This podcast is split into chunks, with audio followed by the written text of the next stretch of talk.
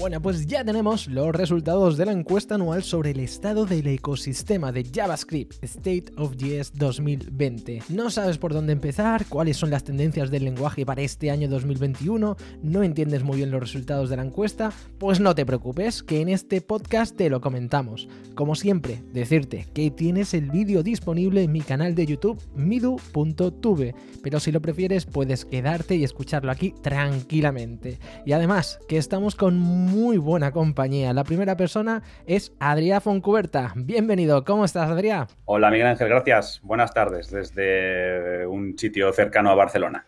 un sitio cercano a Barcelona con muchos libros, por lo que veo, estás estudiando ya para el State of JS. Sí, es el, bueno, es el, background más serio que puedo encontrar en mi casa. y para hablar de JavaScript, nada como, como ser serio. Para la, que, para la gente que no te conoce, que ya es raro, Adrià, porque Adrià yo creo que, que es de la comunidad uno de los desarrolladores más profílicos y además que está internacionalmente por todos lados. El otro día vi que ibas a la GS World, que te vas a la conferencia, así que felicidades por eso. Para quien no te conozca, ¿dónde te pueden encontrar? Pues estoy en, me tenéis en Twitter, es en AfontQ, con Q final. Muy bien. Y luego tengo también una web por ahí, afontq.dev, donde escribo varias cosas eh, relacionadas con el software en general. Fantástico. Pues este es Direa, que nos va a dar su opinión sobre el State of JS 2020. Y también tenemos con nosotros a una pedazo de crack, Alba Silvente. ¿Cómo estás, Alba? Hola, buenas. Muy bien, aquí en Ámsterdam. En Ámsterdam estás, ¿eh? ¿Qué tal? ¿Hace fresco por ahí? Pues la verdad es que no tanto como en España, por lo que he visto estos días, porque aquí no ha nevado ni nada. ¿Cómo, ha llegado, ¿Cómo han llegado los resultados del State of JS 2020 por ahí, en Ámsterdam? ¿Ha habido tumultos en las calles o algo? ¿Gente que no estaba de acuerdo? ¿Cómo, cómo se lo han tomado? La verdad es que el COVID lo ha tapado todo, así que nunca lo sabremos.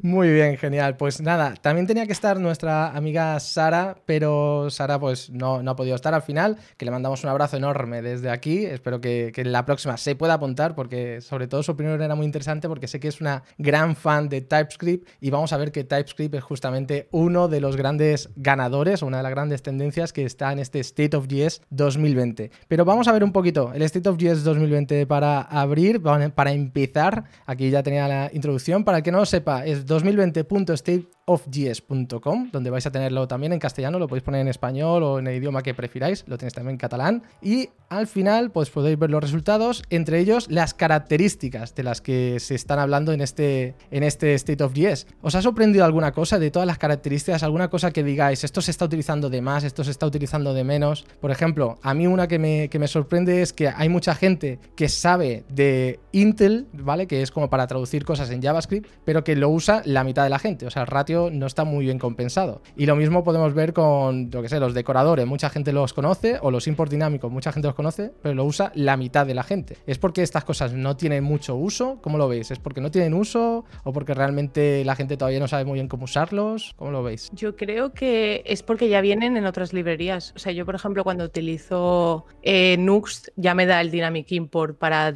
para importarme los componentes, pero yo no soy consciente de ello hasta que me informo. Pero en realidad sí que lo estoy usando, pero no lo he desarrollado yo. Claro. Básicamente. Claro, o sea que ya la gente, esto como las bibliotecas y tal, como que lo tienen más por detrás, ¿no? Que no que tú tengas que saber algo tan cerca de la plataforma. ¿Tú qué opinas, Adri? Sí, sí, bueno, igual. Eh, de hecho, estaba mirando a todo lo que. Me, sorprendía lo de estructuras de datos, ¿no? Un poco el begin, the type, arrays y demás, que, que, que, hay bastante desconocimiento al respecto, y básicamente porque son, como comentamos, son cosas que, bueno, pues a, a bajo nivel está bien que estén y quien los, lo necesite que lo use, pero digamos para el día a día tampoco no es algo que, que cambie mucho la forma de trabajar, ¿no? En cambio, Async Await o, o, las arrow functions y demás, que sí que son como archi conocidas y archi usadas, que, porque es lo que realmente te cambia el, el, código que escribes, digamos, diariamente. Totalmente. Hay una que sí que me sorprende un montón, a ver qué opináis, porque para mí fue el primer ostras, ¿qué ha pasado aquí? Que son las Progressive Web Apps. Aquí lo podemos ver, eh, ¿no? Que se supone son bastante famosas, llevan mucho, mucho tiempo, ¿no? Como que, lo va a petar y tal. Pero aquí podemos ver que, el ratio de uso está en el 59%, o sea, que está en un ratio bastante pequeño. Todavía parece que no está tan extendido como, hombre, las Arrow Functions ya podemos ver que todo el mundo que lo conoce las usa, ¿no? Pero las Progressive Web Apps parece que sigue sin, sin despegar, ¿no? Porque hoy en día se supone que deberíamos ser capaces de que cualquier aplicación web fuese una Progressive Web App, pero no veo esa tendencia al alza, ¿no? Y eso yo creo que es una de las primeras cosas que llama la atención de esta encuesta. ¿Qué opináis un poco de esto, de las Progressive Web Apps? Alba, ¿crees que, que este año sí, en 2021 vamos a ver el despegue o esto ya no despega o va a ir hacia atrás? ¿Va a ser una tendencia que vamos a olvidar? A ver, yo lo que creo es que, por ejemplo, en mis proyectos personales, en casi todos he usado Progressive Web App porque ya me lo viene integrado o porque bien me instalado un módulo o lo que sea.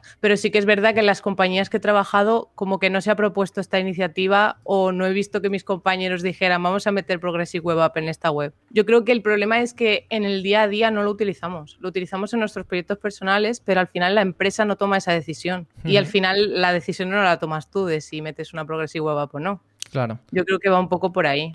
también el tiempo. Eso es interesante. La verdad, no había visto así. Adri, ¿tú qué dices? Que la verdad, como usuario, creo que he usado alguna una vez o dos para probar y, ya. No, o sea, no, levanto la mano, yo no, sé, no, no, no, he encontrado el uso. Sé que alguna vez la de Twitter, por ejemplo, para comparar ¿no? un poco la, aplicación propia del navegador y, la, la, de iOS, digamos, o alguna para hacer pruebas, lo, lo, que comentabas, ¿no? en proyectos personales, pero es como que a mí me recuerda un poco, y aquí igual me acaba quemando alguien, pero es como los web components, ¿no? que es algo que está ahí, que tiene, tiene como sentido, ¿no? Cuando lo miras sobre el papel es como, claro, que deberías. Pero luego, a la hora de la verdad, pues no tiene la, no sé, eh, la atracción que, igual podría tener por ser parte de la plataforma. Totalmente, ¿eh? O sea, estoy muy de acuerdo contigo y es muy interesante ese punto de vista, de que... Por eso lo, lo he lanzado un poco, ¿no? Porque año tras año vemos aquí que, que, bueno, que se supone que debería esto, pues, de alguna forma, no sé, eh, florecer, pero no, no termina de arrancar. Y, por ejemplo, Adrián dice, Adrián en el chat, ¿eh? Que estamos 228, estamos en directo, 263, que, que estamos en directo y Adrián aquí, Adrián Velardos, dice, tal vez que Apple no está muy por la labor, voy a poner por aquí arriba para que no,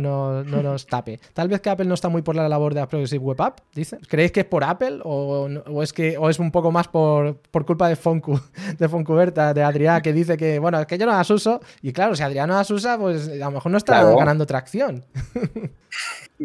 Puede ser que haya como una. Imagino que habrá su guerra, ¿no? Entre Apple, las Progressive Web Apps y las App Store, Google con la suya, eh, igual, ¿no? Otros, Microsoft y compañía no tienen o no están, no tienen el mismo tamaño. Seguramente hay como una guerra para usar la plataforma que más beneficios les da a las empresas. Pero en cualquier caso, sí que es verdad que igual es una buena idea, pero comparado con las aplicaciones, eh, digamos, de iOS y Android y demás, hmm. mm, igual no sé si sobre el papel son mejores o no, pero es como que llegan tarde, ¿no? Por así decirlo. Es decir, ya estamos acostumbrados a ir al App Store, instalar y ningún problema, y ahora es como, hostia, ahora no tengo desde el. Vale, la puedo instalar, pero ni es la opción cómoda, ni es la habitual, ni. no es como que es más complicado de, empezar.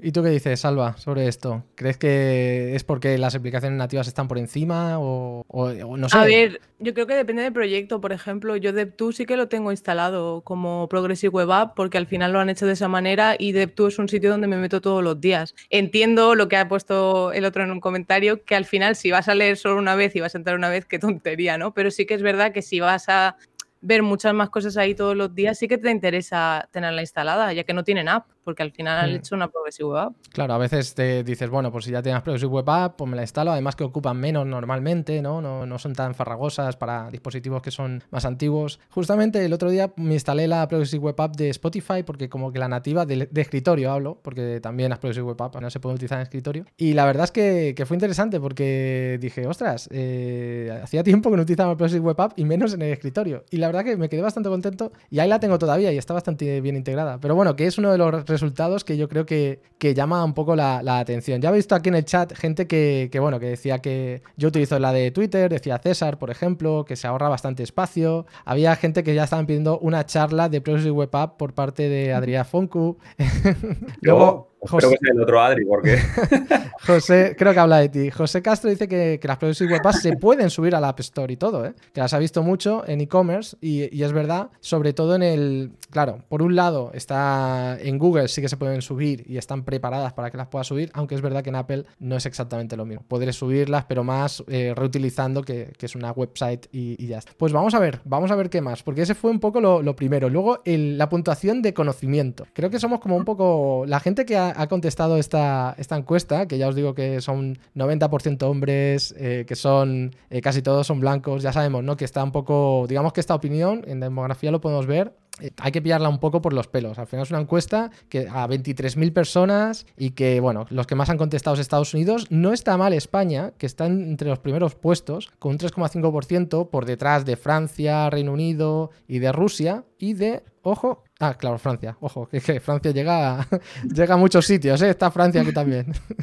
Estos territorios que tienen de, antiguas colonias. Bueno, casi todo en inglés. Entonces, todo lo que vayamos diciendo por aquí hay que pillarlo un poco con pinzas, ¿vale? Porque al final, bueno, aquí teníamos lo del género, 5% de mujeres. ¿Crees que esto realmente es eh, lo que refleja la realidad, Alba? ¿Crees que hay un 5% de mujeres en la industria o no, no? Para nada. Yo creo que simplemente que, que no conocen la plataforma o no se han metido en la web para probar a rellenarlo o muchas veces porque no creen que lo sepan lo suficiente. Yo creo, ¿qué, se podría hacer para mejorar esto? O sea, para mejorar el hecho de que no llega a todos los rincones. Ya no hablo solo de mujeres, porque también podemos ver, si ponemos aquí esto, podemos ver también que casi todos son blancos o, que se consideran blancos, ¿no? Y solo hay un 11% que son hispanos. ¿Qué se podría hacer, aparte de, de, lo obvio, ¿no? De publicitarla en otros sitios. No sé si tendríamos que, como comunidad, poder hacer algo, de llamar a la acción, ¿sabes? A la gente. Pues sí, compartir y al final, cuando haces comunidad, decirle a tu comunidad, oye, pues rellena este formulario que así podemos entre todos rellenarlo. Yo qué sé, o sea, al final la comunidad que creas, aprovecharla. Exacto. Para que todo esto se vea reflejado. ¿Tú qué, alguna idea, Adrián? Que digas, pues yo creo que podríamos hacer. No, bueno, no estoy de acuerdo. Es básicamente conseguir salir un poco de las burbujas habituales, ¿no? En la medida de, lo posible. Yo invitaría también, por ejemplo, no sé, en eventos de Woman in Tech o eventos que se hacen más de diversos o de, no sé, de nichos y tal, eh, de intentar llamar a la acción ahí mismo. Decir, bueno, vamos a hacer todos juntos este, esta encuesta, ¿no? Porque creo que cuanta más gente pues acceda a esta encuesta, yo creo que más ricos sean los resultados y podremos tener una foto más realista, ¿no? Sobre cómo se están moviendo las cosas en el, en el ecosistema de, JavaScript. Pues os comentaba esto, lo del Knowledge Score, que básicamente es cómo, cómo se ve la gente, ¿no? De, de, cuánta gente sabía y la verdad es que parece que sabemos un montón, del 90 al 100%, el 23% de la gente sabía del 90 al 100% de las cosas que le han preguntado. Somos unos sobrados, ¿eh?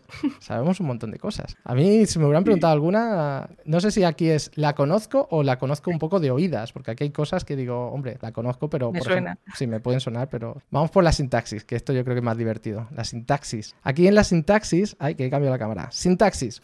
Aquí me ha sorprendido un poco porque creo que, se ha hecho hincapié en cosas un poco muy flojas, ¿no? Porque Destructuring, Split Operator, Arrow Functions, creo que son cosas muy, muy conocidas. ¿Creéis que todavía hay gente que no conozca estas cosas? Lo raro que bueno, de, estos que saben el, ¿no? esta gente que sabe ya el 100% de todo, pues ya, ya los conocen, evidentemente. Eso es seguro, ¿no? Ya, se ve un poco en el gráfico, ¿no? Que, o sea, pone la comparativa 2019 al 20 y vale, cambia así del 97 al 97 punto no sé qué. Sí, esto de las arrow pues functions que sí que es, digamos... Actualmente todo el mundo, ¿no? Sí, sí. Aquí es donde están las cosas más nuevas. ¿Habéis utilizado alguna de estas tres? El Nullish Call Ascending, Optional Chaining, Private Fields. ¿Los conocéis o los habéis utilizado? A ver, Adrián, dale. ¿Los has utilizado? ¿Los eh, conoces? Las dos primeras, sí, básicamente. Bueno, instalamos en su momento ya lo mítico, ¿no? Eh, cuando ya cambiaron de stage en el, digamos, las propuestas, pues instalas el plugin de Babel y ya, ya, casi te olvidas de si forman ya parte del lenguaje o es Babel que te lo está añadiendo. Ya esto es, esto es maravilloso y no, no, lo agradecemos suficiente, creo. ¿Sabes? Uh, y luego los, bueno, los private fields no, porque no acostumbro a usar sintaxis de clases, entonces es como que no tiene mucho, no, no, he encontrado el momento, pero vaya. ¿Y por tu parte, Alba, qué? Eh, Yo por mi parte solo, solo he tocado el Nulis, ¿cuál es? El de las dos preguntitas.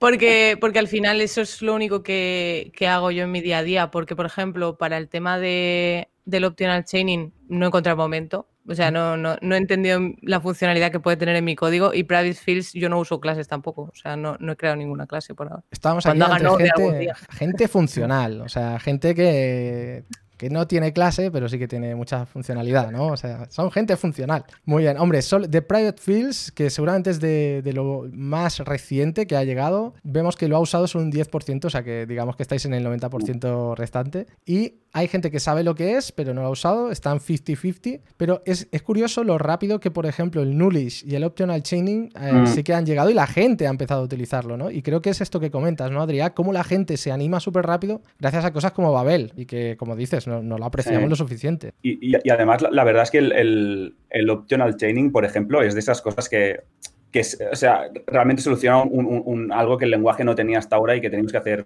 eh, digamos, a mano, ¿no? O sea, realmente a la que aparece y se convierte en algo disponible el lenguaje, pues como que dices, hostia, ya era hora. Así que no, me extraña que, la gente que lo conozca lo, use tanto porque es que realmente claro. sin querer lo, terminas usando. Oye, eso es súper interesante, ¿no? Porque creo que una de las mejores cosas que ha tenido JavaScript en los últimos años justamente es dar respuesta a los pains de los desarrolladores, a reales pains que teníamos durante mucho tiempo, ¿no? Y el optional chaining, como dices, justamente creo que da en el clavo, ¿no? Que teníamos un montón de librerías que lo hacían o sabíamos cómo hacer, eh, pues hacer el objeto, ein, el objeto y propiedad, an, objeto, propiedad, propiedad, ¿no? Y vas anidando y tal. Y, es eso, ¿no? Que tenemos tantas ganas y yo creo que es una de las cosas positivas que ha tenido JavaScript últimamente, que, ha sabido dar respuesta totalmente a todos estos, todos estos problemas que, los desarrolladores estamos sufriendo. O sea que es súper, súper interesante y súper de acuerdo contigo. Al quien sale peor parado de esto seguramente es eh, la gráfica de uso de Lodash, ¿no? Que en cierto modo le,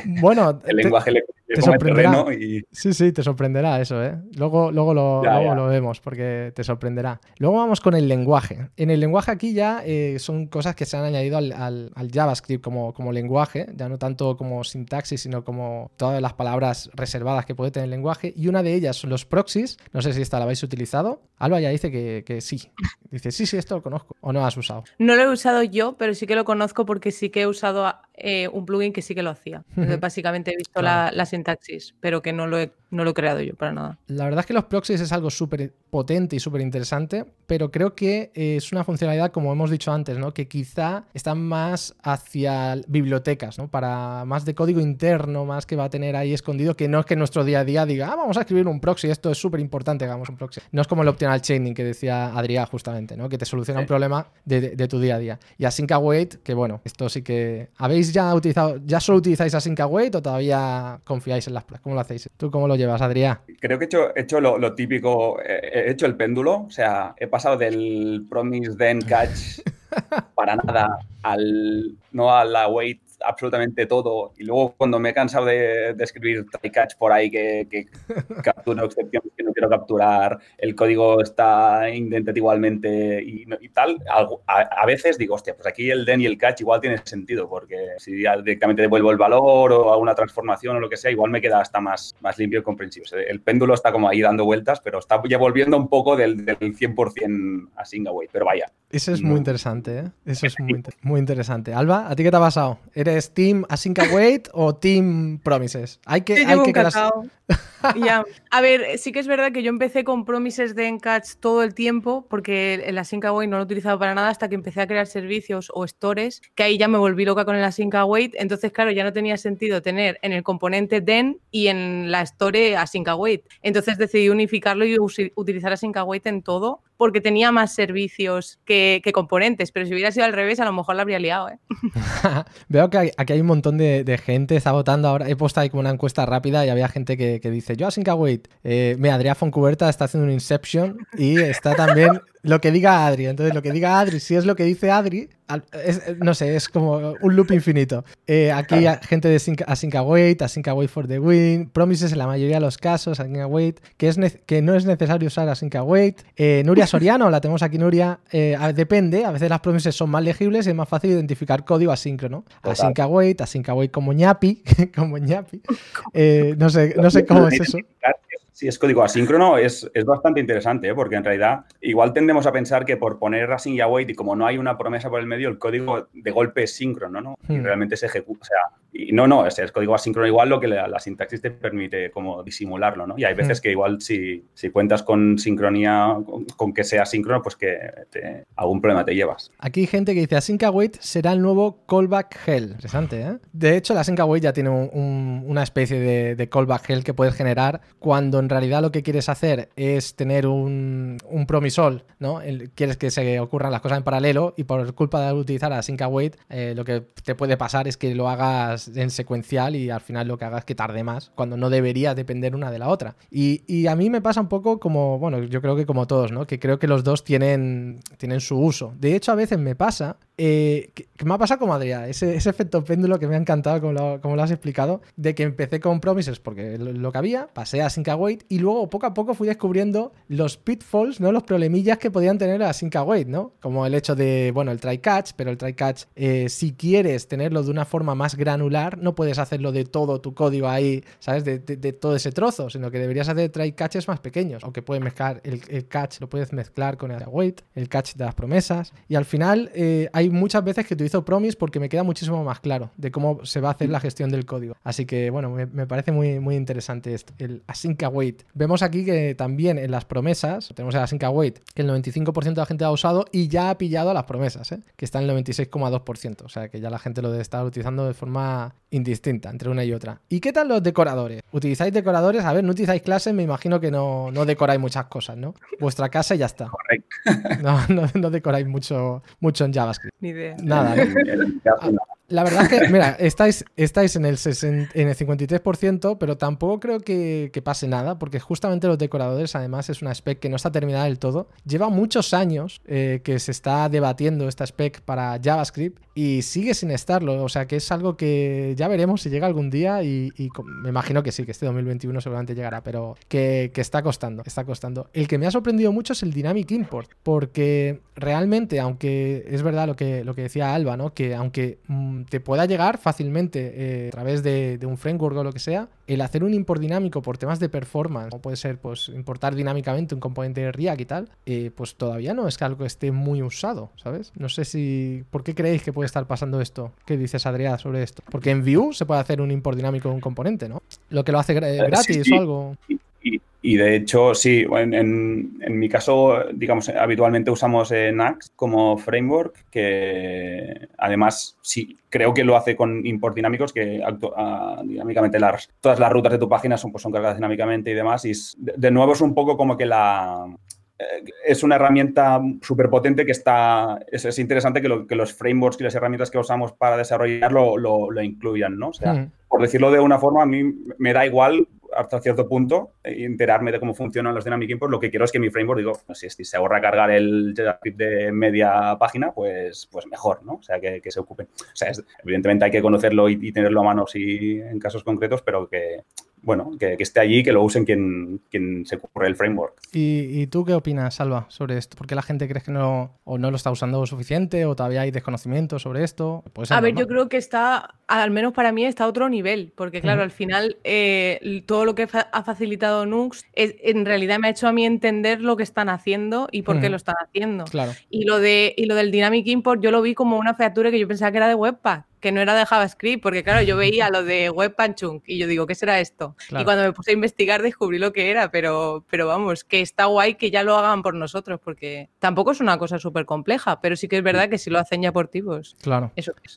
Justamente, alguien nos preguntaba en el chat un poco, oye, eh, ¿qué es esto de Dynamic Import? Y este que os habéis saltado, el Promise All Settle, ¿qué, qué, qué es esto, vale? El Dynamic Import básicamente lo que te permite es importar dinámicamente un módulo de JavaScript, de forma que no lo tienes en tu código desde el principio y lo puedes descargar cuando quieras. Esto tiene beneficios en la performance bastante evidente. Imagínate que necesitas un calendario que está en una modal, pues en lugar de cargar esa modal con el calendario desde el principio, solo cargues ese módulo cuando haces clic en un botón, ¿vale? Pues entonces utilizarías un import dinámico que además devuelve una promesa y cuando resuelve tienes el módulo carga. Así que ahí donde otro. El que nos hemos saltado básicamente el promise all set settle eh, es como el promise all, solo que se resuelve cuando todas las promesas del array se han resuelto o han dado error. Al final, cuando se han completado, ya sea para bien o para mal. Y así es cuando se te devuelve. La verdad, sinceramente, no le he visto mucho, mucho uso a esto. Tampoco veo que todavía se use mucho. No sé si vosotros la habéis usado alguna vez o le habéis visto algún uso. Porque a mí, la verdad es que no, no le he visto ningún uso interesante hasta ahora. Nada, ¿no?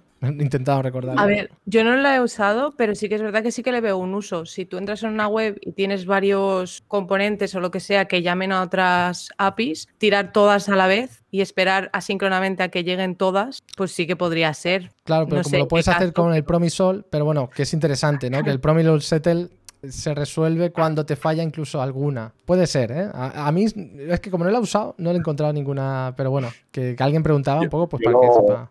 Dime, dime. Yo lo, iba a usar una vez y luego nos dimos cuenta que habíamos entendido mal la feature y lo, tuve que cambiar por control. Qué bueno. de poder usarlo por primera vez, digo, venga, va, este es el caso de uso perfecto. Y digo, ah, no, no, que si falla uno tengo que, joder, vale, pues nada. Así que técnicamente no he usado. Hay otra más interesante que me sorprende que no, no está, que es la de Promise Race, que básicamente lo que hace es resolver cuando una de las promesas eh, se ha resuelto. Y está muy bien, porque eso sí que puedes llamar a dos APIs, de forma que intentes guardar en las dos APIs algo en la base de datos, y entonces mientras una de las dos ha resuelto, ya sabes que está en la base de datos y puedes, puedes continuar con, con tu trabajo. Te importa tanto la otra. Y eso sí que es importante, es algo interesante porque así puedes guardar cosas en dos sitios distintos y te da igual, mientras en una se haya guardado, pues ya luego lo puedes sincronizar desde otra. Vamos a seguir, estructuras de datos, maps y sets, madre mía, maps y sets. Esto a mí me ha sorprendido esto un montón de que tanta gente utilice maps y sets. No sé si vosotros lo usáis mucho, yo, yo me quedé un poco, ¿sabéis usarlos? ¿Los usáis? A ver, yo lo he usado nada, o sea, muy poco. Yo creo que sé por qué es. Es por el Advent of Code, seguro. Porque cuando yo ah. empecé el Advent of Code, te lo juro, yo no sabía lo que eran los maps y sets y empezaron a hacerlo los compañeros y yo digo, ¿qué es esto? Me puse a investigar y cuando hice el State of AES, pues sé lo que es y lo he usado. Pero vamos, que en un caso práctico ni idea, solamente para algoritmos. claro. Bueno, es, básicamente son estructuras, bueno, ya lo dice, estructuras de datos, ¿no? Para guardar información. Los maps, si no me, no me equivoco, son key values, ¿no? Y los sets son como parecidos más, son parecidos también, ¿no? O son como un valor único. Valor único. Cada... Claro, pero puedes tener objetos, puedes tener strings, números, es una locura. Claro, tiene como ventaja que se supone que son inmutables, que no es lo que pasa con los objetos, que tiene ventajas que son iterables, tienes una forma fácil de, que te devuelva las keys y, o para recuperar uno, pero en el día a día, mm, bueno, eso con el Advent of Code es verdad que mucha gente los ha descubierto. Tú, Adrián, ¿Qué? ¿Los has utilizado algo o poco? Para el Advent puntual, eh, el típico ejercicio, de, bueno, el típipico de, quitar duplicados de un array, ¿no? Que lo conviertes a set y luego lo, vuelves a pasar a array, pero claro. es un poco... Mira, aquí pero, Chris... Cuenta, cuenta. Que, que, muy poco, ¿no? No, no, digo que estos, estos usos así un poco... Alguna vez sí que tengo algún map por ahí, algún set, sí, en, algunos temas de de incluso de si tienes temas de performance o de memory leaks y demás, igual te interesa a veces poder controlarlo. Existe el weak map también para estos casos, poder eliminar la referencia, etcétera, pero, pero hmm. bueno, casos súper, súper extraordinarios. Ariane, que está aquí en el chat, dice, solo uso el set para quitar duplicados en un array y ya. Exacto. Esa es una. Luego tenemos a Cristian Álvarez Sánchez, que nos lo pone aquí en mayúsculas, por si no lo sabemos leer. Dice, son muy necesarios en backend, cuando se monta arquitectura y trabajas con singletons. Pues la verdad es que tiene, tiene sentido. Ah, que también lo puedes hacer con objetos, siempre que no muten los objetos, obvio. Pero es verdad, como en un singleton puede tener bastante, bastante sentido.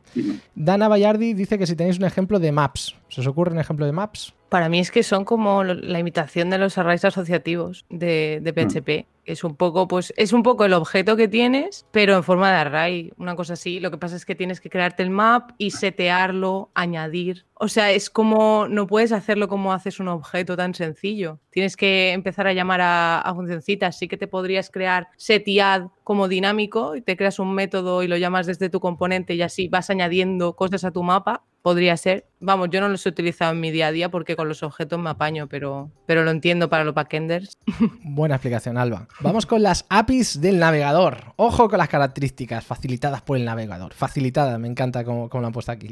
El navegador. Como los service workers, que veo que sí, que han subido un 6% de gente que lo ha usado, pero tampoco es que tanto rollo, ¿no? Si, está dentro de la comunidad, parece que los service workers, service workers, service workers, Progressive Web App, y luego, no sé si es que está infrautilizado, si es que no lo entendemos, que creo que esto lo ha dicho antes Adrián, que es que no entendemos del todo, o es que, pero veo que no, no termina de despegar porque pese a que mucha gente lo conoce, la mitad de ella no, no lo utiliza en su día a día, no, no le da ningún uso. Eh, eh, creo, lo has dicho un poco, ¿no? Que hablamos, o sea, entiendo que hay casi todo el mundo que lo haya, que esté, o sea, la gente que responde la, la encuesta al final es gente que, que lee, entiendo que está acostumbrada pues, a leer contenido, etcétera. Entonces, seguro que les suena que son. Lo que pasa que, de nuevo, es, es, la típica herramienta que es muy potente o tiene muchas, capacidad de hacer muchas cosas, pero que tienes, o sea, para el 99% de los casos alguien lo tendrá hecho y si no, es que estás en un, en un contexto más complejo, de, o sea, muy, muy específico, ¿no? Es que ves esas cosas que están guay que estén, pero que alguien lo use a, mi favor, ¿no? Más que pelearme yo. Eh, lo único que sé es que si la lías con la caché del service worker, luego no hay manera de levantar ni quitarlo, aunque esté en localhost. Eso sí, eso sí me ha pasado. ¿Os sabéis,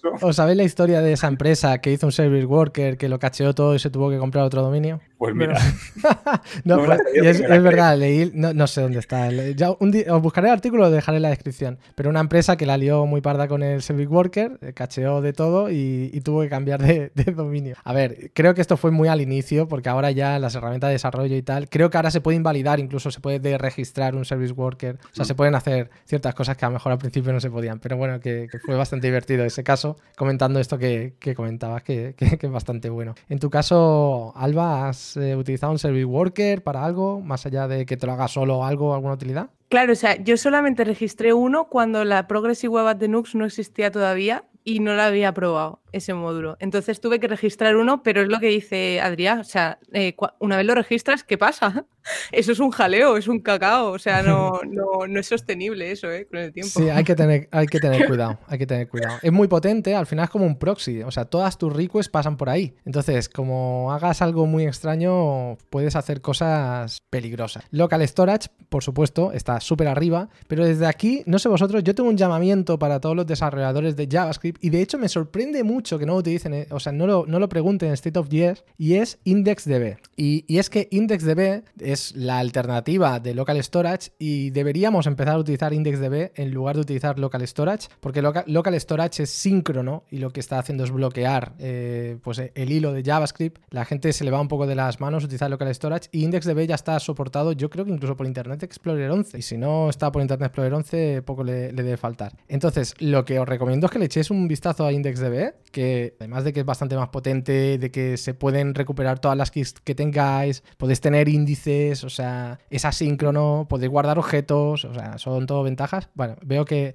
bueno, esta es la versión 2, ¿eh? Hay una versión, esta es la versión 1, eh, ¿veis? Bueno, tiene soporte parcial, pero está bastante soportado. Entonces lo que podéis hacer es utilizar algún grapper que utilice IndexDB y que haga fallback a local storage en el caso de que no lo soporte. Pues eso, que es que me sorprende que no pregunten nada de IndexDB cuando justamente, o web SQL, pero ese ya está totalmente deprecated.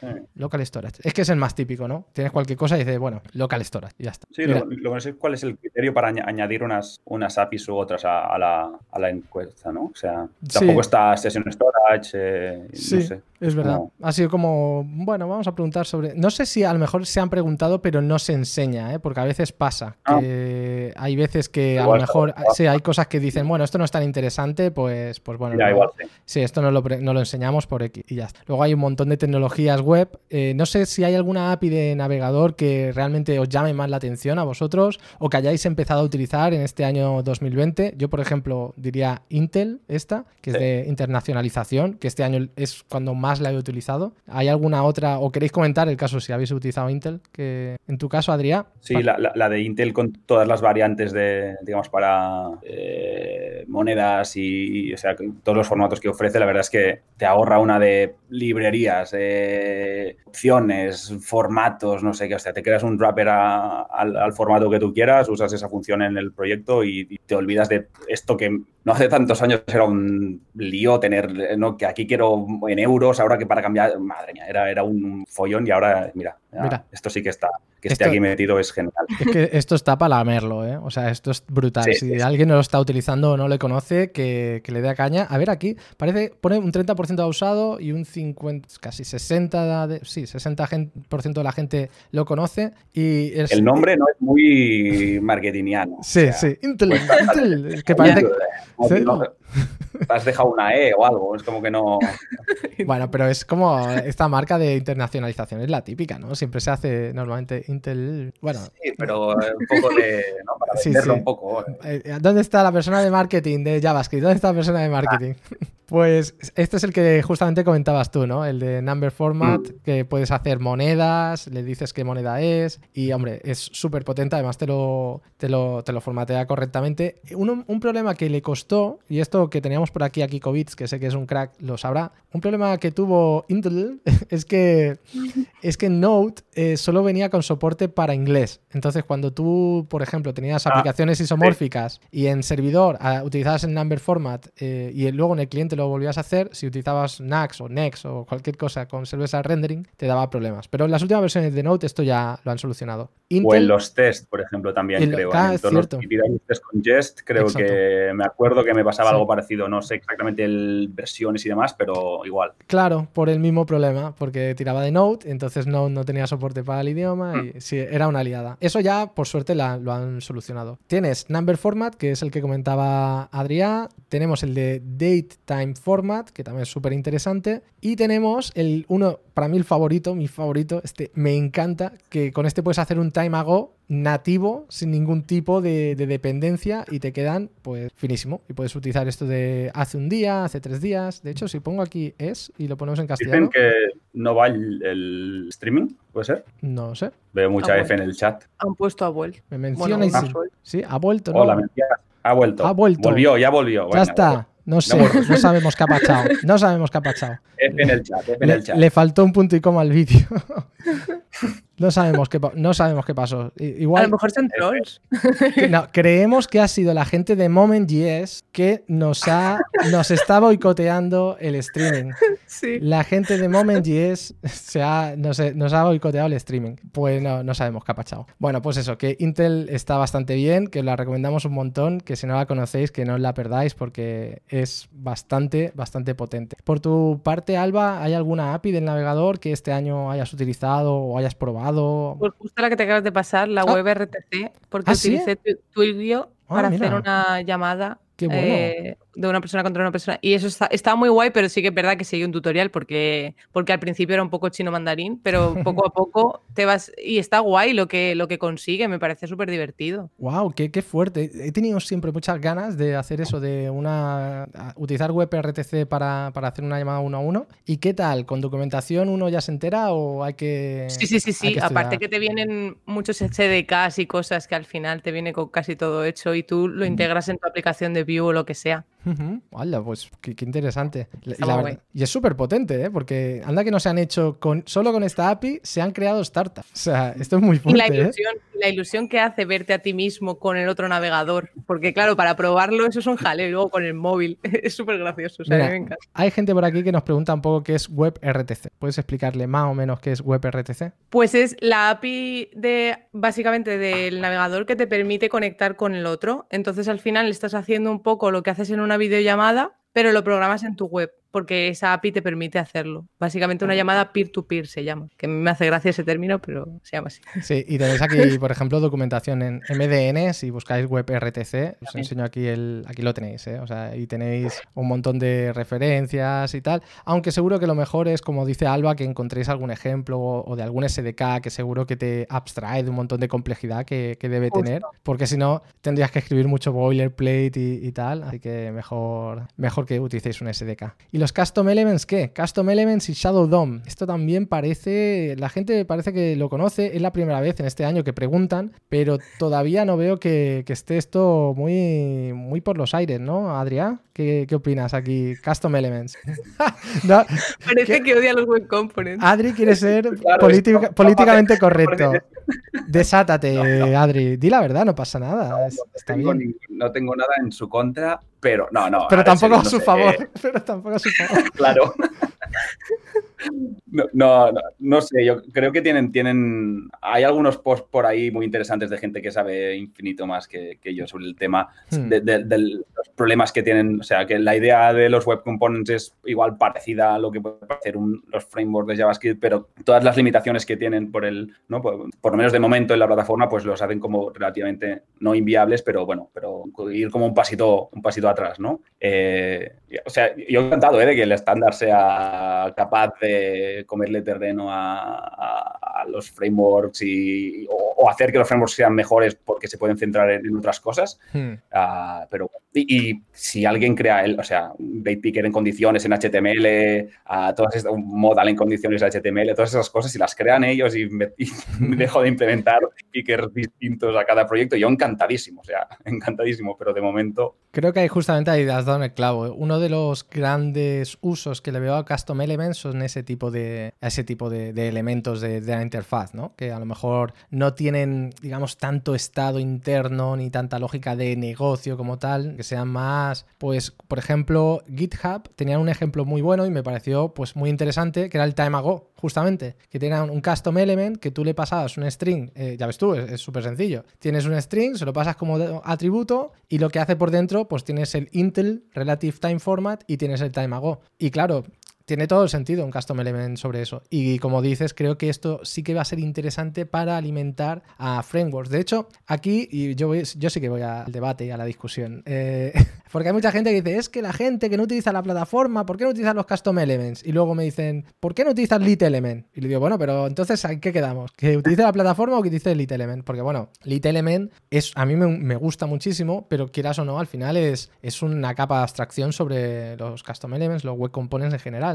Que está súper bien, porque es lo que dice Adri, ¿no? Que lo interesante es cómo va a nutrir a estos frameworks o librerías, ¿no? Como Vue, Svelte, pueden sacarle provecho a esta tecnología. Pero que luego, claro, me echan en cara de, no, es que no utilizas la plataforma. Tú tampoco lo estás utilizando, o sea, tramposo, ¿sabes? Y luego quieres que aprenda aquí a, mirar, no sé si era Lead Element, que utilizaba todo decoradores y tal, que me parece bien, pero claro, no me des lecciones y luego estás utilizando una librería para hacer también estas cosas. Tú que ya, ya está, ¿ves? Ya me he calentado. A ver qué dice la gente del chat. A ver si la gente se cabrea. Custom Components, dice por aquí. ¿Tú, Alba, tienes alguna opinión sobre Custom Elements, Shadow DOM? A ver, yo sobre los web components, pues sí que tengo ahora mismo que he trabajado en un proyecto más grande, que somos una compañía muy grande y al final hay muchos proyectos en Vue, en Angular, en otras movidas, sí que tienen su sistema de diseño con web components y al final cada aplicación, sea Angular, Vue, lo que sea, están utilizando los mismos. Al final es para seguir una regla en una compañía enorme. En un proyecto personal yo no he creado ningún web component en mi vida porque al final con los componentes de Vue me apaño. Pero claro, también hay que pensar en cada casuística. Claro, pero es súper interesante, ese uso tiene todo sentido del mundo, ¿sabes? Tienes, pero tú lo has dicho, proyectos con Angular, Vue, no sé qué, ¿no? No, no proyectos con Custom Elements. Con Vue y luego, claro, Claro, ¿sabes? y, Pero tiene, tienes toda la razón, ¿eh? ahí le veo un nicho súper interesante. De hecho, el otro día hice una prueba, esto es, totalmente off topic y estoy cambiando de tema de, forma, de forma totalmente... Pero el otro día hice, hice una prueba de concepto de un CodePen, ¿sabéis esto que utiliza todo el mundo, este editor en línea, el CodePen? Y dije, ostras, sí, claro, si tienes un Shadow DOM y con esto de los Custom Elements puedes hacer un CodePen utilizando el Shadow DOM súper fácil y tienes un text area donde tú vas escribiendo ahí HTML y CSS y lo renderizas en un Shadow DOM y está bastante guay porque te sale gratis y te sale con muy pocas líneas de código. Y puedes hacer un CodePen tú mismo con súper pocas líneas de código. O sea que para que veamos lo, potente que es esto, está bastante, bastante bien. Vamos a por la chicha, vamos a por la chicha que es lo que la gente está deseando y sé que lo que no que está... No hemos metido ni con React ni con Angular, esto no puede ser. Vamos a por la chicha. A ver, antes, antes de nada, perdón, antes de la chicha, perdón, voy a pedir algo. Adri y Alba son gente encantadora, son, a ver, no, vamos a ser un poco modestos, personalmente de lo mejor de la comunidad, junto con Sara. Pero, pero se merecen vuestro like. Entonces, ya que sois 386 personas viendo este like, dale un dedito para arriba, que se lo han ganado. y porque ahora además van a sacar la espada, van a sacar los garrotes y tal para hablar de las tecnologías y librerías de JavaScript, que es donde viene la chicha, chicha. Así que deja tu like para que así les convenzo más fácilmente para que vuelvan más adelante. Porque le diré, pero es que te acuerdas de ese vídeo que hizo 1833 likes y solo porque viniste, hostia, tienes razón. Vale, venga, vamos a volver. ¿Vale? Así lo recordarán. Así que anímate y deja tu, like, ¿vale? Había un montón de gente que estaba poniendo eh, un montón de comentarios aquí. Había, a ver, ponía, pero el web component se puede usar bien dentro de componentes de React y Vue. Siempre que lo he mirado era limitado y complicado. En React sí que tiene su complejidad, pero creo que en Vue no hay tanto problema, ¿no? Vosotros que sois más expertos de Vue, creo que no hay problema como tal con Vue.js. A ver, yo simplemente lo he metido instalando el paquete y ya mm. está. Sí que es verdad que los problemas los tienes cuando quieres ejecutar eventos o cosas así, por ejemplo, en un formulario. Submitear un, un formulario es una movida Hmm. Eh, ya lo veréis si utilizáis web components para formularios, pero el resto, todo bien, un modal y tal, por ahora va bien, vamos, no hemos notado ningún contratiempo. Mira, tenemos a Miriam González que dice web components para sistemas de diseño que nutran a los frameworks. Eh, dice que dentro de Vue sin problemas, lo dice Dani Daniel. Eh, Kus dice que yo creo que no viene a reemplazar los frameworks y hubo un marketing muy mal con aquello de use the platform. Todos usamos la plataforma, me parece muy interesante.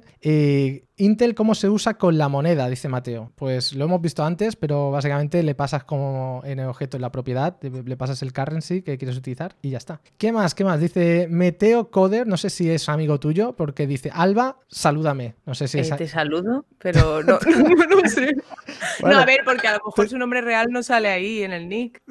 Meteo Coder no me suena, pero a lo mejor el dueño sí. Qué bueno. O la dueña.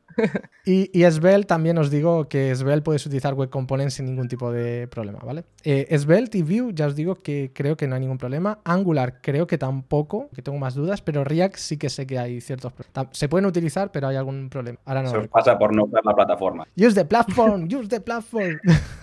vale, venga, vamos a darle entonces a la chicha, a la chicha, que en este ratito le han dado casi 100 likes, ¿eh? Al llamado le han, dado, le han dado. Tecnologías, tecnologías. Eh, a ver cómo hacemos esto, porque encima como me estoy, estamos tapando la chicha. Voy a, voy a poner esto aquí.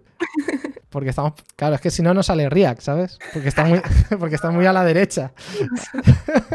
Vamos a ver. Bueno, si os parece, vamos a empezar de arriba a derecha, ¿vale? Que vamos a explicar esto rápidamente. De abajo a arriba es el uso que tiene esta tecnología o librería en JavaScript, de abajo a arriba. O sea, cuanto más abajo está, menos se usa. Cuanto más arriba, más se usa. De izquierda a derecha, ya Adri va, bebiendo porque dice, madre mía, esto me va a calentar.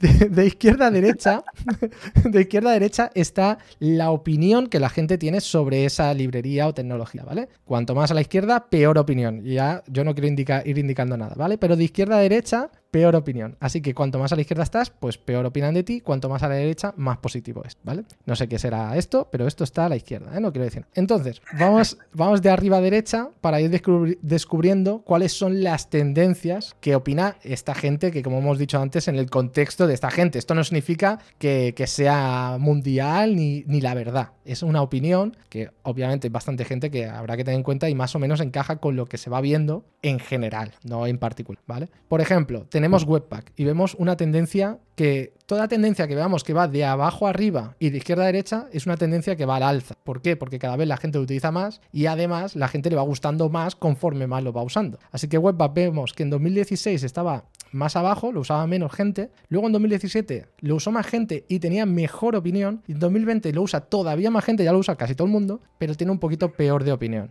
¿Qué, opiniones? Nunca mejor dicho, Webpack. Amor y odio, ¿no? Amor y odio, totalmente, ¿eh? Totalmente. Como que nos ha permitido hacer un montón de cosas que no podíamos hacer antes, pero quien me haya perdido una semana entera en el webpack.config.js, que, levante la mano. ya ves. Y creo que ahora que salen las alternativas, como es Build, Snowpack, Vite y tal, creo que vamos a ir viendo cómo esto va cada vez más usándolo más gente porque entran a proyectos que ya lo están usando, pero va a la izquierda porque habrá algo para comparar. Creo que esto le pasa a Redux, por ejemplo, que es algo que lo tiene negativo. Cada vez lo usa más gente, pero va hacia atrás porque, porque yo creo que han ido saliendo alternativas y la gente lo compara con las alternativas que aparecen. Y por eso la gente tiene peor percepción de esto. Tenemos... Yo, creo que Webpack... Eh, la, diferencia con Webpack, en el caso de, Redux, por ejemplo, es que al final, o sea, Webpack seguramente como plataforma, bueno, no conozco muchos detalles de, los demás, ¿eh? pero no es, no es una mala herramienta. Lo que pasa, ah, mira, lo que dice, vale, iba a decir lo que pone Kiko ahí en el mensaje que acabas de poner. Spoiler. Le hago un retweet aquí. Pues. ya está, no digo nada más. y Siguiente. TypeScript. Alba, ¿Qué, opinas TypeScript? Porque tiene una, o sea, seguramente de las tendencias más llamativas tendríamos TypeScript, Jest y GraphQL. Yo creo que son las tres que tienen la tendencia más al alza. Pues a ver, en realidad yo cuando trabajé con Angular, porque estuve algunos meses y hacía TypeScript, no fue difícil el cambio de JavaScript a TypeScript leyendo documentación y metiéndome, pero al final es que lo veo todo muy, muy con mentalidad de backend. Entonces, para mí sí que fue difícil el cambio de cómo crearme las funciones, las clases y tiparlo todo. y crearme modelos. Eso para mí fue un cambio bastante grande, pero sí que es verdad que al final todos están cambiando a esta ola, sobre todo si han creado Vue en Next 3, lo van a sacar en TypeScript, como que a mí me da miedito no pasarme a TypeScript ahora, porque siento que la ola va a venir y me va a comer si yo sigo con JavaScript, así que... O sea que diríamos que, es algo a aprender, ¿no? Una tendencia que estaría interesante aprender, porque esto también, sí, estas encuestas, exacto, nos puede dar información de qué deberíamos empezar a aprender porque la ola no para. Otro caso es Jest, que año tras año podemos ver que ha tenido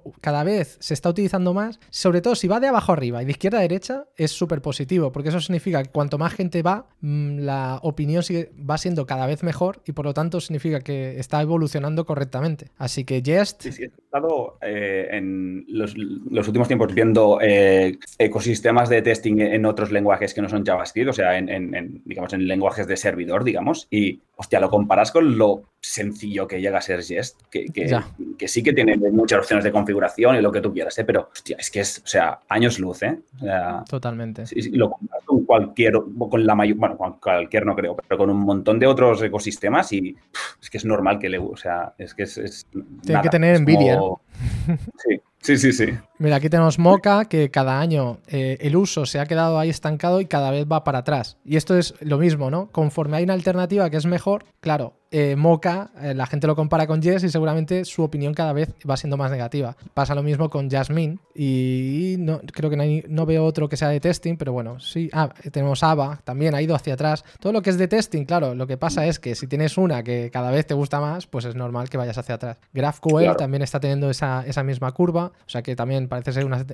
Ha, retrocedido un poco, pero bueno, sigue siendo positivo y cada vez lo está utilizando más gente. No es tan trending como los otros tres que hemos visto, Webpack, TypeScript y Jest, que lo utiliza todo el mundo. Y justo con eso tendríamos React, que está en el cuadrante arriba a la derecha, pero sí que ha tenido un pequeño retroceso este año de que lo utiliza la misma gente que antes, incluso un poquito menos, lo utiliza la misma gente y ha retrocedido la opinión negativa. Y esto puede ser justamente porque a lo mejor a la gente le gusta más las alternativas como Svelte o podría ser eh, Vue.js o podría ser cosas así, ¿eh?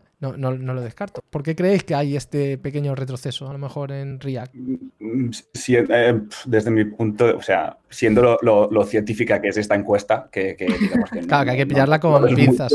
Hay, que pillarla con pinzas. Le, voy a dar, le voy a dar el comodín de es más o menos lo mismo. O sea, no mm. creo que. O sea, no sé, igual estaba pensando que igual, no sé si ha coincidido con el más el boom de los hooks, igual la gente, no sé, le ha pasado como, digamos, la, ¿no? la luna de miel de los hooks y ahora. Mm. Pero es que no sé, hay tan poca variación que igual no, no, es, no creo que sea significativa, no sé. Mira, aquí tenemos, por ejemplo, la gráfica de View, eh, que en 2016 pues la gente lo había usado poco y la opinión estaba sin ni funifa. En un año, en 2017, pegó el pepinazo y luego se ha mantenido en satisfacción más o menos igual, pero sí que ha ido subiendo hacia arriba. Y hay un pequeño retroceso, pero nada, nada a destacar. Pero todavía parece al menos entre los encuestados que no se utiliza tanto, pero sí que está en ascendencia, o sea, en, una tendencia positiva también. Tendríamos ahí Storybook también, Next.js, digamos que son los grandes ganadores, Next.js también, Storybook, aunque son frameworks que tienen, son un submercado de, por ejemplo, eh, frameworks, Storybook en este caso de cualquier framework, pero Next.js de React en, concreto, que están teniendo también una ascendencia positiva. La que me sorprende es Gatsby.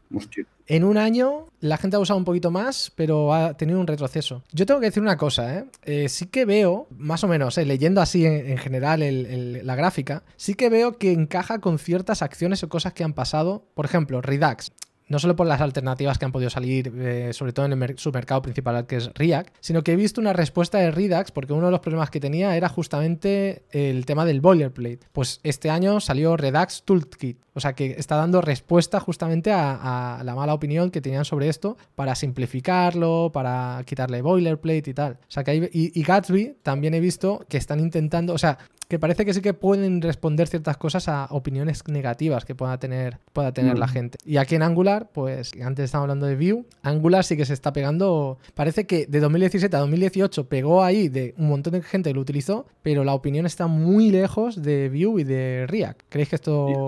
los casos que conozco de Angular, la mayoría son de... y, eso, o sea, mi pura experiencia personal, ¿eh? así que es, menos científico que incluso que la imagínate. bueno, pero, ya está bien, ya está bien. Hay muchos contextos donde eh, Angular se, se, usó porque es como la, lo que parecía la alternativa más enterprise friendly de los frameworks de JavaScript en el momento, ¿no? Igual, era como ya te viene con TypeScript, o sea, va con tipos, se parece un poco más a lo que escribimos en el back, eh, como que ya era el que había antes, era de Google, tal, tal, tal. Entonces, como que se usa bastante o mucho porque, es, porque hay mucha empresa grande, pero el uso, o sea, el, el, el lo, las opiniones, pues creo que la mayoría de gente coincide que, que, no es el framework más cómodo, por decirlo de alguna forma, para trabajar. ¿Y tú, Alba, tienes alguna, no solo de Angular, alguna que te sorprenda en esta gráfica o algo que quieras comentar? Que me bueno, me sorprende que Vue no haya subido más, pero sí que es verdad que somos más nicho. Pero, pero sí que es verdad que lo de Angular estoy de acuerdo con Adrián, porque, por ejemplo, yo cuando trabajé en Angular trabajé en una empresa bastante grande y en todas las empresas pequeñas en las que he estado de 50 empleados para abajo, casi ninguno utilizaba Angular, que tampoco .NET, que parece que vayan ligados de la mano, porque yo siempre que he trabajado en Angular había un .NET de, de, su lado y era como, ¿qué ha pasado aquí? Aquí ha habido un Enterprise Communication, han dicho, .NET y Angular juntitos. de verdad, no sé, o sea, algo hay ahí, ¿eh? Mira, aquí tenemos, decían por el chat, oye, ¿dónde está Svelte? ¿Dónde está Svelte? Pues aquí está Svelte. Lo que pasa es que podemos ver que lo usa muy poca gente. Su opinión eh, de positiva es, bueno, como Puppeteer, Rollup, algo así, pero ¿Qué pasa? Que claro, esto es lo que vemos. Lo que podéis ver muchas veces es que cuando se empieza a utilizar una librería, como por ejemplo, mira, aquí tenemos Vue, imaginaos, 2016 tenía peor opinión que la que tiene ahora Svelte cuando la utilizaba más o menos la misma gente. ¿Por qué? Porque cuando empiezas a utilizar una librería, hasta que no le sacas todo el rendimiento y te conviertes en un experto, digamos, eh, normalmente no tienes una opinión todavía eh, mejor formada. Lo que te pueden ocurrir dos cosas. Cuanto más la conoces, más te gusta, o todo lo contrario, ¿no? Esto a lo mejor puede ser lo que podemos ver en Angular, ¿no? Cuanto mal ha, o ha evolucionado mal en el tiempo. Por ejemplo, Vue con el tiempo pues parece que ha evolucionado correctamente. Eso según la encuesta. Porque a lo que decía Alba de que no le gusta, de que Vue no haya subido más, seguramente si esta encuesta en lugar de un 20% de Estados Unidos hubiera sido un 20% de China, veríamos que Vue está pues eh, por encima de React sin ningún problema y React mucho más abajo. O sea y que, de Europa. Claro, tened en cuenta ese, ese, un poquito ese contexto, porque estas tecnologías eh, sí que es innegable. Estados Unidos es súper importante como una potencia de desarrollo, porque tenemos Twitter, LinkedIn, PayPal, Facebook, bueno, mil millones de tal, pero China también es una gran potencia, como lo dice Alba, como Europa, así que tenedlo en cuenta. ¿Alguna más que queráis comentar así que, que os llame, que digas, ostras, esta no me la esperaba por aquí, o ostras, esta, ¿alguna más que queráis comentar? Todo bastante predecible, ¿no? Creo. Bueno, la, todo, todo. Pero es como que es más o menos o sea, el mismo hype que existe en Twitter eh, el día a día es el hype que existe cuando vas a votar en la encuesta, que es el hype que se ve aquí. sí, lo decía Kiko. Kiko decía, eh, todo, lo, todo lo nuevo es bueno todo lo malo es viejo. Pero no estoy del todo de acuerdo, porque por ejemplo, Express es, de, es bastante antigua y está bastante arriba. No se actualiza desde 2019. O sea, es una librería que, un framework de Node que no se actualiza desde 2019. Su última release es de 2019, de mayo además, y ahí está. Luego, quieras o no, TypeScript tiene muchos años, ¿eh? Tiene muchos años, no es nuevo para nada. Eh, esto es de la época de CoffeeScript, que CoffeeScript no está ni aparece ni se le espera, pero que para que nos hagamos una idea, no creo que sea de algo de que sea nuevo. Jest tampoco es tan nuevo. Ahora, puede ser que ahora eh, lo esté petando y tal, pero bueno, de hecho vemos que en 2016 existía. Lo que pasa es que sí que podemos ver que a lo mejor han evolucionado bien. A lo mejor Jest al principio era un coñazo, quién sabe. Y con el feedback justamente pues le, les fue bien, no sé. Vamos a ver un poco los front-end frameworks y, y, este, a ver qué, qué, qué, te parece esto, Adrián. El tema, bueno, y también Alba, porque la satisfacción de Vue queda tercera. Bueno, pero no mira segunda. los porcentajes. No seamos eh, pero, pero eh, mira, mira eso. Bueno, primera satisfacción. Se le faltaba el cuello, eh. no, no, ha podido ni terminar la frase. me encanta, me encanta. Me encanta. Eh, Svelte de satisfacción. O sea, la poca gente que lo utiliza le gusta mucho, ¿eh? La poca gente que lo usa, porque si vemos el uso, vemos que Svelte cae por debajo, sí. o sea, se queda en el cuarto. Pero satisfacción e interés está número uno. ¿Creéis que en 2021 vamos a esperar más de Svelte? ¿O, o no? Esto es una moda que, que ya no se quiere mojar, ¿eh? Adri está que no se quiere mojar en nada. Dice, no, no, a ver, a ver si la voy a cagar porque digo, esto desaparece este año. Ha quedado grabado esto, voy a decir que no lo va a usar nadie, el año que viene lo usa todo el mundo.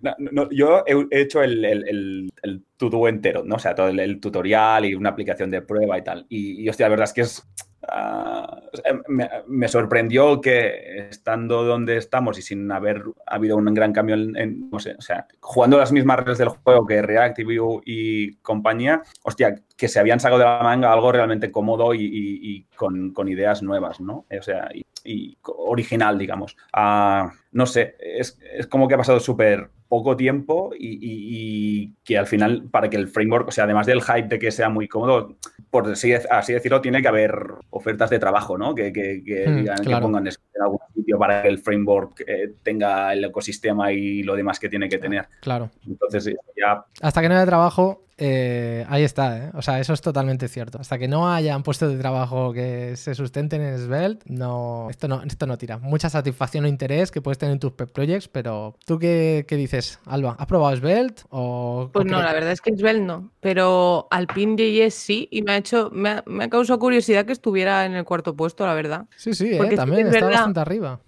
A ver, yo creo que va de la mano con todos los que habrán usado Tailwind CSS, porque Alpine.js vino como alternativa a utilizarlo cuando tenías un proyecto súper básico con HTML, sin Vue ni nada de estas movidas. Entonces, yo, lo probé y estaba guay, pero es muy light, no es para hacerte una aplicación tocha para mí. Claro, a veces, a veces pasa que no, que hay frameworks que dicen, ah, esto lo utilizaría para mi pet project, pero no haría mi aplicación de, de la empresa con esto. Así que satisfacción, Svelte, React y Vue en tercer lugar, interés es Svelte, Vue por delante de React. Ah, la sonrisilla, ¿eh? Esa sonrisilla. Mm. y luego React. No, tampoco sonreímos mucho porque como llevamos así desde el 2018, pues ya estamos acostumbrados. pues ya solo falta que, el uso realmente esté...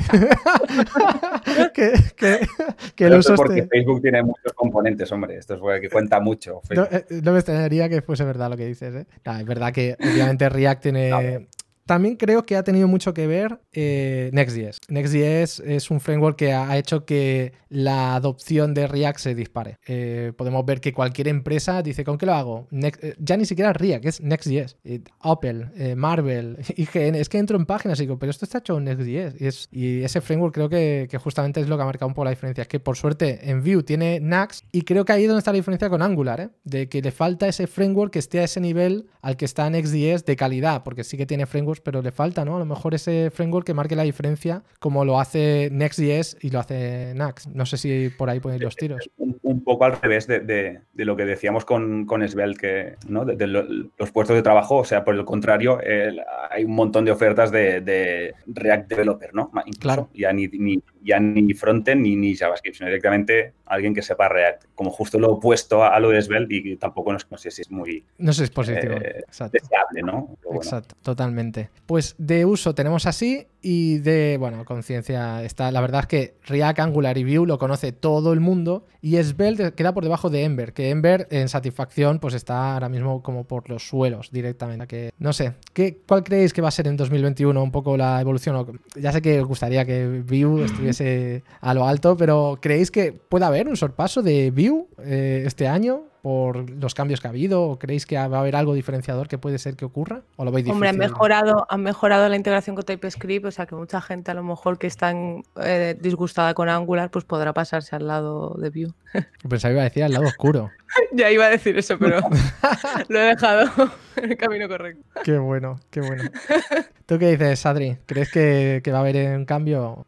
En, uso seguro que no, porque yo creo que, o sea, aquí los ordenamos primero, segundo, tercero, pero creo que es como, supongo que, incluso órdenes de magnitud distintos, ¿no? Entre lo que se llega a usar React en, el mundo, digamos, y, los demás. Y, o sea, seguro que está Angular por ahí. Eh, en, cualquier caso, la satisfacción lo comentábamos antes, o sea, evidentemente hay un primero, un segundo y un tercero, pero tampoco no es una carrera, ¿no? Y lo interesante es que toda la satisfacción en general es bastante alta, así que la, o sea, la gente que lo usa está contenta, digamos, y, eso es lo interesante. Al final, eh, la diferencia entre el 89 y el 80 y el tal tampoco no, están más o menos ahí. Están ahí, sí, sí. Eh, al final, el concepto de componente es muy parecido. Yo creo que eso es lo que marca más la diferencia. O sea, creo que eso es lo diferenciador de estos frameworks eh, a cosas que podíamos tener antes, como jQuery y cosas así. Entonces, ya solo el tener componente, o sea, es tan rompedor ese concepto que, creo que es lo que realmente nos hace más felices. O sea, no me imaginaría a, por ejemplo, Svelte tan arriba si viniese con algo más parecido a lo que traía mejor eh, Backbone, ¿no? Que no lo que trae el concepto de componente, de React, de Vue, y que creo que eso a lo mejor es lo que explicaría más esto. Vamos con los awards. Vamos con los awards. Tecnología más utilizada. ¿Sabéis esto? ¿O sabéis cuál es el spoiler? De concedido a la tecnología con mejor progresión. ¿Sabéis lo que viene? ¿Cuál creéis que es? Lo sabéis ya. Lo que tenemos mirado. Vue.js. Es Vue.js. TypeScript. TypeScript. Seguido de Next.js, ¿eh? Seguido de Next.js como mayor adopción. Mayor satisfacción, Testing Library, que no hemos hablado de ello, pero Claro. bueno, y Adri además es colaborador y mantenedor, de hecho, ¿no? O sea, mantienes, eres oficialmente maintainer de la librería, así que bueno, creo que es mantenedor. Sí, la- en, en la- castellano la- suena muy mal, suena fatal. mantenedor, digo, no sé si, no sé si, si es. Maintainer, sí, vale. bueno, maintainer. sí, la palabra no suena muy bien. Pues Testing Library, así que como parte del trabajo es tuyo, Adri, muchas felicidades a ti y a todo el equipo porque realmente creo que ha marcado la diferencia en el frontend y en JavaScript para el testing, así que felicidades. Sí, yo creo que hay, hay do- eh, al nivel de testing hay dos herramientas que son, o sea, aparte de Jest, digamos que es como la, la plataforma y, que, Claro. que, que- que ya funciona bien desde hace años, eh, tanto las testing library para React, Vue, etcétera, como Cypress, que han hecho que lo que antes era un dolor, que era intentar testear en el front, ahora sea eh, agradable. O sea, que es- o sea, lo que ha cambiado el último año o año y medio, la verdad es que pff, es muy bestia. Alba, ¿cuál es la tecnología que tienes más interés en aprender en este de 2021? La que ha salido ahí, no, la verdad es que no. Pero Pero, ¿y la que tú quieres? yo Storybook. Storybook. Quiero, sí. ¿Y por tu parte. Adrián? Pues yo soy de los que se ha asomado al, digamos, al perdón de TypeScript, eh, sobre todo este año en concreto, eh, y lo conozco y lo uso, pero eh,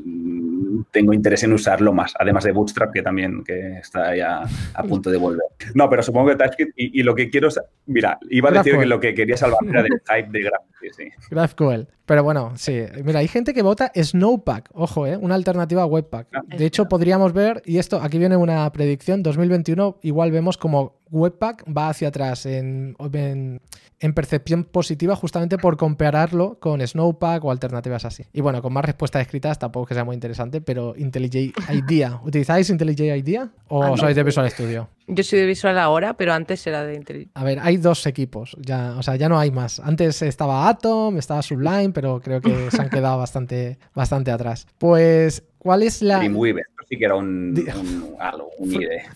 Ve- veo el Dreamweaver y lo subo a Front Page. Buah. Microsoft Front Page. Creo que aún tengo libros de aprender a, a programar tu primera web con front page, así que pues, imagínate. Qué grande. Eh, entonces, 2020, ¿qué es lo que en general, la tecnología que más os ha gustado o, o features de JavaScript que más habéis disfrutado? ¿Qué es lo que más, lo que, no sé, os gustaría poner ahí en valor? Pues yo creo. No, ahora sí que estoy. Ahora tú, Adri. Ahora sí, ahora sí tú, Adri. Va, lo hago muy rápido, así no, así no puedes pensar mucho. no, no, eh, lo, lo he hecho un poco spoiler. Al final, yo creo que lo que ha mejorado a nivel de testing el, ecosistema de JavaScript es, para mí, igual es lo más destacado. O sea, lo, lo sencillo que se ha convertido y lo, lo fácil que es crear test que sean cercanos al usuario, que no sean, ¿no? que no se rompan al mínimo cambio y que, y que, y que ayuden realmente al desarrollo de, de producto. Creo que tanto las testing library eh, como, como Cypress creo que es, es de lo mejorcito que ha pasado a, a nivel global este año. Por tu parte, Alba. Pues yo iba a decir Jest, o sea que en realidad. sí, porque, Mira. porque este año he empezado a testear todos mis componentes y he visto cosas que estaba haciendo mal, he descubierto más cosas de cómo estructurar mi código y la verdad es que me ha ayudado para, para aprender a estructurar mi proyecto, más que solo para testear. O sea que yo diría que Jest ha sido un descubrimiento para mí al menos. Muy bien, súper interesante. Eh, yo por mi parte os voy a decir aquí, mira, aquí lo tenéis. A ver, Aquí está mi selección. este es el spoiler. Eh, ECMAScript Modules, que además eh, estaba de acuerdo hablando con un compañero. Es verdad que los ECMAScript Modules, como decía Alba, ¿no? Pues ya llevamos tiempo utilizándolos en Webpack, pero claro, eh, aún así, aunque Webpack te lo daba, era un poco un problema porque en Node.js todavía no se soportaba, tenemos librerías todavía que están utilizando CommonJS o otro tipo de módulos que son un coñazo. Y en ECMAScript Modules, que ha llegado este año de forma oficial, creo que va a marcar la diferencia. Y si pudiera darle un botón para cambiar todo el código que tenemos ahí en el mundo y que todos utilizasen ECMAScript Modules, o sea, seguiría seguramente, eh, no no sé, si me pusieran dos botones, uno, paz mundial, y otro, el Masking Modules, en todo el código, tendría dudas, ¿eh? estaría ahí que no sabría qué hacer exactamente. Así que, bueno, seguramente paz mundial. La, verdad es que es, de esas cosas que, si, lo, si, lo, miras en perspectiva, no tiene mucho sentido que estemos en 2021 y no esté esto resuelto, ¿no? Total, totalmente. En serio, no tenemos un sistema único de empaquetado adecuado al navegador y Exacto. tengo que pensar si además hay como cinco cada uno se llama distinto, no tienen nada que ver el uno con el otro. Eh, Rollup hace unas cosas, Webpack hace otras. Eh, es como. Exacto. No, quiero pensar eso, quiero escribir código y que no pese mucho en el navegador, es todo lo que quiero. No puede ser tan difícil. Pues, pues, pues Totalmente. Pues sí, era difícil, era difícil. Y sigue siendo difícil. Lo, peor es que esto, como comentas Adri, tiene sus implicaciones hoy en día todavía y lo que nos va a durar de librerías de, pues, por ejemplo, la propia React, que es tan importante, pues todavía no soporta el 100% en MaxScript Modules. O sea que y las que hay ahí que se habrán quedado sin escribir y, los problemas que nos va a dar que no, va a ser un montón. Pues nada, muchísimas gracias. Eh, antes de irnos vamos a tener un vídeo, pero vamos a despedir a nuestros invitados. A Alba, muchísimas gracias por pasarte, Silvente, Alba Silvente, que la tenéis que seguir en Twitter. ¿Cuál es tu Twitter, Alba, para que la gente te siga? Eh, con W. De hecho, sí, es complicado, ¿no? Esto, pasa cuando. Mira, Alba, Silvente. Ah, mira, pero si hay gente like. No, pero, pero salgo, es verdad. Uh. Ah, mira, estamos aquí. Estamos aquí. Mira, tenemos aquí a Alba. Alba Silvente, que además hace poco la han nombrado por aquí en Net. Net. Net. Cara, que no me sale el nombre. Netlify, ¿no? Netlify. Netlify. Por, su blog, que es bastante chulo, pues aquí la tenéis. Mira, aquí está el handler. Down. Es que también Alba. Ya, no, pero porque Down es salva en inglés. Entonces, como Albatraus ya estaba cogido, me cogí Traus. No, no, no es tan complicado. Te iba a decir, esto no será Alba en holandés, que como has dicho que estamos en Ámsterdam. No, no, no, es en inglés. The Down, and the Task. ¡Hola! ¡Ostras! Una, vez, una vez explicado tiene sentido. Sí, sí, sí. primera pero, sí, sí, pero te quedas así como que, ¿qué? ¿Qué? ¿En inglés? ¿Qué? Claro, ahora sí. Claro, el Alba más que la. claro. Pues aquí tenéis a, Alba, que, que, es Senior Frontend Developer en Blue Harvest y que además le encanta hablar de, de Nax, así que bueno, ahí la tenéis para seguir. Y también tenemos pues a Adrià Foncuberta. Muchas gracias por pasarte, Adri. Aquí tenéis a Adri. A ti para invitarme, muy interesante. Nada, súper. a Foncu, con Q porque también es en, es en catalán. Entonces, por eso es con Q. Bueno, y porque la Foncu con cebolla no lo tengo disponible. ya, ya, no estaba. Pues mira, sales también aquí. A este ya le he dado like. Ah, mira, like. Pues muchas gracias por, por pasarte. Eh, vamos a ver un vídeo de la comunidad que nos ha dejado con sus favoritos de este año. Espero que os guste porque tiene alguna sorpresa. No os lo perdáis el vídeo. Muchísimas gracias, Alba. Muchísimas gracias, Adri. Y nos vemos en el siguiente. Os mando un abrazo. Vamos con el vídeo y disfrutadlo. Muy buenas amigos de MiduDev. Pues la verdad es que 2020 ha sido un año brutal para JavaScript, con la llegada de los S-Modules, los import dinámicos, pero la verdad es que yo me quedo con dos operadores, como son Optional Chain y Squalizer, que nos ha ayudado muchísimo a reducir el boilerplate a nivel de validaciones de, de nuestras estructuras de datos. Para mí, lo mejor de JavaScript en 2020 ha sido la validación de Jamstack y también de Testing Library. Estamos empezando a dejar de discutir si este framework o el otro es mejor para centrarnos en la forma en la que hacemos las cosas, que es lo que al final aporta valor. Me ha parecido muy interesante el ratio de satisfacción de Svelte y Electron y los quiero probar porque reducir JavaScript en las web apps siempre es bueno y hacer apps para escritorios sin utilizar Swift también, aunque esto último no se lo digáis a mi jefe en Apple. Y yo con estos pelos. ¿Qué me ha gustado del 2020? Me hace mucha ilusión todo lo que tiene que ver con herramientas, con el tooling. Me ha gustado especialmente la novedad de Module Federation introducida en Webpack. Creo que va a ser un verdadero habilitador para esos equipos que trabajan en proyectos de frontend monolíticos para que puedan empezar a desplegar con total independencia módulos y sus funcionalidades eh, a ver, es que hace un montón que no estoy demasiado puesta en movidas de JavaScript, pero si tuviera que pedirle algo 2021 eh, sería que por favor que los JSON se realizaran por defecto Big Int. Yo creo que no estoy pidiendo mucho, digo. Una de las cosas más interesantes que va a pasar este año es que la versión 10 de Node.js va a dejar de tener soporte en abril. Lo interesante aquí es que la versión 12, aparte de introducir mm, mejoras del lenguaje, posiblemente la mejora más esperada es la introducción de EMAScript Module como algo oficial, como algo estable para usar módulos en Node.js. Hasta ahora, la manera tradicional de usar módulos en Node.js es a través de importarlos a través de require, ¿no? Y eso genera un poco de conflicto porque las APIs a nivel de browser está avanzando mucho, pero en el ecosistema de Node eso está un poco dividido porque aún se usa muchísimo require. Entonces es una oportunidad muy buena para que la gente que mantiene código saquen nuevas versiones de su código que unifique el ecosistema. Y al final el output de todo esto para el usuario es que van a cargar menos dependencias, que van a cargar dependencias más livianas, que van a usar APIs más transversales entre cliente y servidor y al final va a ser un win para toda la comunidad. Lo que más me ha gustado del 2020 ha sido Nax, consolidándose como framework para todo, desde páginas totalmente estáticas hasta server-side rendering y como veis soy una gran fan y no me ha gustado que Vue ha caído en satisfacción, seguramente por todo el drama que ha habido con Composition API y el retraso de la tercera versión. Y tampoco me ha gustado nada el porcentaje tan bajo de mujeres que ha participado en la encuesta, que simplemente refleja un problema de nuestra industria. Y realmente lo que importa de 2021 es 17 de agosto, muerte definitiva de Internet Explorer, día glorioso para JavaScript y todo el frontend. Y para 2021 lo que me gustaría ver es que lo que ha introducido React con los server-side components lo llevamos a otros frameworks, porque lo mismo que decía antes, que es un approach muy interesante y que puede cambiar la forma en la que creamos aplicaciones. Y nada, a ver, a ver qué pasa, a ver si se cumple. Tuplas y récords. Miguel Ángel ya habló en usos directos y estoy seguro que nos va a ayudar mogollón a performar y evitar renderizados en nuestros componentes con nuestro framework o librería favorita como React. Pues hay dos proyectos que a mí me hacen mucha ilusión. El primero de ellos es Snowpack, muy orientado a eliminar toda la fatiga que nos hemos ido comiendo todos estos años los desarrolladores frontend. Y el otro, por supuesto, es Next.js. Creo que están introduciendo un montón de novedades que nos ahorran dolores de cabeza como el nuevo componente de imágenes o ese nuevo framework para construir tiendas virtuales y que sigáis a Midu hasta los 100.000 seguidores para que tenga esa placa. Ya, ya, JavaScript. Chao. Adiós. Pues nada, espero que os haya gustado un montón. Eh, gracias por estar aquí.